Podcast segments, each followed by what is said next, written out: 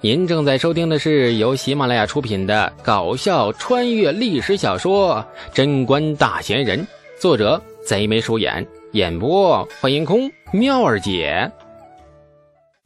第一百四十七章夜半提审。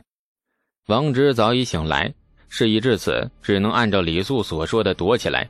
然而半个时辰不到，东宫的追兵已经杀至。胡商见东宫果然派出了追兵。不由得愈发惶恐，一股求生的本能驱使着他，领着狐女的王直拼命的逃跑。一条不知名的暗巷里，杂乱的脚步声由远及近，蹒跚而行的三个人心目中一紧，脚步愈发急促。前方不远是巷口，出了巷口混杂在人群里，或许还能有一线生机。三人即将走出巷口时，一道铁塔般的身影堵住了巷口的光线。阴暗的巷子里，一双比那冰还冷的眼睛注视着三人，杀气在暗巷中弥漫，低翳而令人窒息。王直咧嘴一笑，鲜血不停从嘴角流下，呼吸间胸腔里的痰音更明显了。扭过头，朝着无措的狐女投去了留恋的一瞥。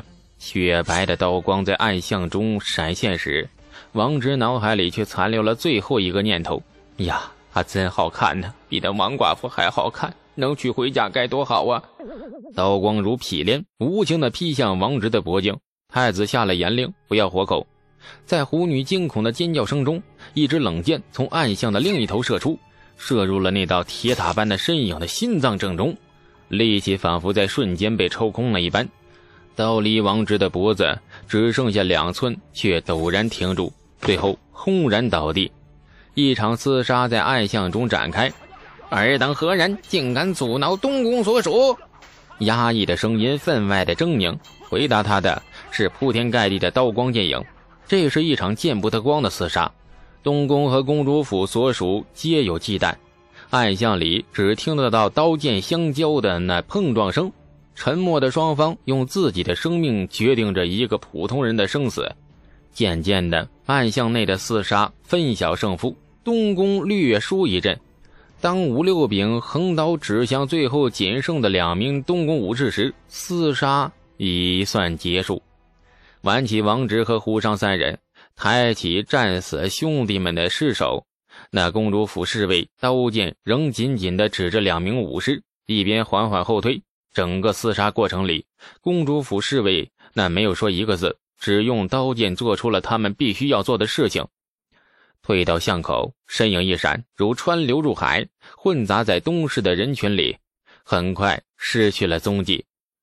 暗巷里，东宫锦活的两名武士脸色铁青，注视着空荡荡的巷内，一切平静如常，只有地上残留的鲜血告诉世人，这里发生过一场怎样沉默而又惊心动魄的混战。他们到底是何方人马？一名中年武士站在巷内，神情阴沉。程家、牛家，或者是长孙家，能保李素的只有这三家吧？另外一名武士说：“不对，程家、牛家皆是武将家，刚才他们的厮杀路数不像是武将家出来的人。长孙家也不像，太子殿下是长孙大人的外甥，长孙大人对太子殿下向来宠爱，断然不会坏了殿下的事儿。回去禀报太子殿下。”请殿下定夺。大理寺监牢，李素快疯了，不是因为得罪太子，也不是因为闯了大祸。能让李素发疯的原因很简单，这监牢太脏了。这次的入狱可没有上次的优待了，上次只是揍了一个杜之司的郎中，又有那么多纨绔子弟陪着，大理寺官员不敢拿他怎么样，但是有要求尽量满足。所以李素上次在牢里住的是流连忘返，出来时甚至是依依不舍，三步一回头。然而这次呢，李素直接就得罪了太子殿下，那是大唐未来的国君。更何况入狱不到半个时辰，一到太子狱便递到了大理寺，李素的美好监牢生活就此结束。进了监牢。就被关进了一间又臭又脏，而且四处都是跳蚤的牢房。李素是一个爱干净的人，可以不吃不喝，但是一定要干净。否则不用给他上刑，直接可以把他逼疯掉。现在李素的精神状态就很不正常了，离干草堆上的跳蚤远远的，脱下上衣，清理出一小块干净角落，将上衣垫在地上，这才坐下，然后垂头望着自己的双手发呆。太过分了，一盆清水都不给我，好坏好坏呀！你好坏呀！给东市揍过人，手上沾过血，进监牢后不得不亲手清理出一块干净的角落，从头到尾都没有洗手的机会。现在这双手除了血渍之外，基本上还是很干净的。可是李素就是很别扭。他仿佛看到了微观世界里手上一大堆的那细菌呢，在皮肤的纹理间欢快跳跃，甚至唱着愉快的歌儿。受不了了，李素很想一头撞死，跟手上的细菌来一个鱼死网破。来人，来人！大理寺的人都死了吧？李素暴跳起身，抓住大牢的栏杆就怒吼。一名狱卒苦着脸走来，二话不说，先朝李素躬身行了一个礼。哎呀！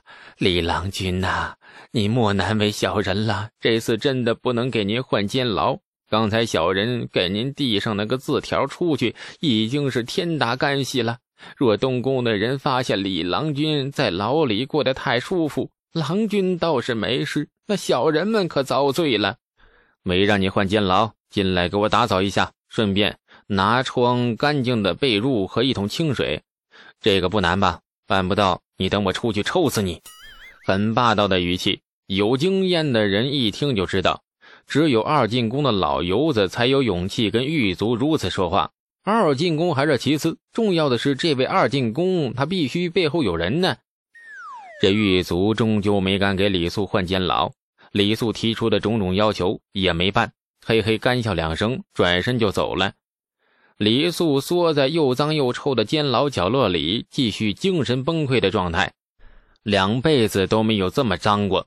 李素很想死，想一头撞死在监牢里，但是死在这个地方太脏了，死了都不甘心，会诈尸的。折腾了一整天，看着监牢小窗外的皓月冉冉升起，这才惊觉已经是夜晚时分了。命运太曲折了。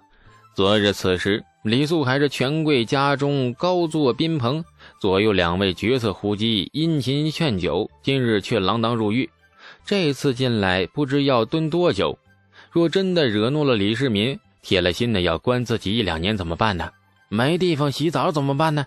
出来后脸皮变厚了，那溜门撬锁、抢劫传销，啥本事都学会了怎么办呢？监牢日夜都不安静，依稀能听到犯人鬼哭狼嚎的声音。大理寺提审刑讯从来不分白天黑夜，有时候狱卒起夜失眠，觉得无聊了，都会跑进来找个犯人行刑一次，在犯人凄厉的惨叫声，寻求变态扭曲的快感。这一次与李素无关，既来之则安之。李素最关心的是明日午饭能不能配一块肉啊，毕竟自己还在长身体呢。还有王直，不知道这家伙得救没有。事发时把他打晕了，叫胡商带他躲起来。然而李素终究对胡商不信任，非我族类，其心必异。这李素估计危难时刻，胡商会毫不犹豫地把王直出卖了。于是刚被关进大理寺，李素便托狱卒送出去了一张字条。本不该让女人牵扯进来的，可是毕竟王直是他兄弟啊，毕竟是一条性命。程家、牛家或许会帮忙。或许不会帮忙，李素心里没底，看当家的几位如何衡量利弊，只能靠东阳了。李素相信他一定会毫不犹豫地照自己的话去办，该做的安排都做了。王直若在公主府的侍卫赶到之前被东宫的人拿下，只能怪命不好。牢门外传来杂乱的脚步声，李素回过神，不由一愣，脚步声分明是冲着他的牢房而来，越来越近。现在是深夜，可以肯定，大理寺官员一定不会这么好心，深夜把他放出去。李素心头一沉，神情凝重地注视着牢门外。很快，一名穿着绯色官袍的人出现在牢门外，后面跟着几名差役，差役手里还拎着一些刑具。官员站在牢门外，凑着昏黄的火光，眯着眼打量了一番，嘴角勾起了一抹微笑。泾阳县子李素啊，应该是曾经的泾阳县子李素。李素很早以前就被陛下削爵革职了。无妨，只要确定你是李素便好。本官是大理寺少卿窦福。奉命提升李素当街刺杀东宫属官未遂一案，刺杀未遂，那李素浮起了一抹冷笑。这个罪名可比揍人严重多了。太子果然是发力了吗？窦少卿说我刺杀属官未遂，不知有何凭证啊？窦福从见到李素开始，脸上的笑容一直未曾消退，一副温文有礼的模样。然而。大理寺少卿的位置是靠温文有礼能坐得上去的吗？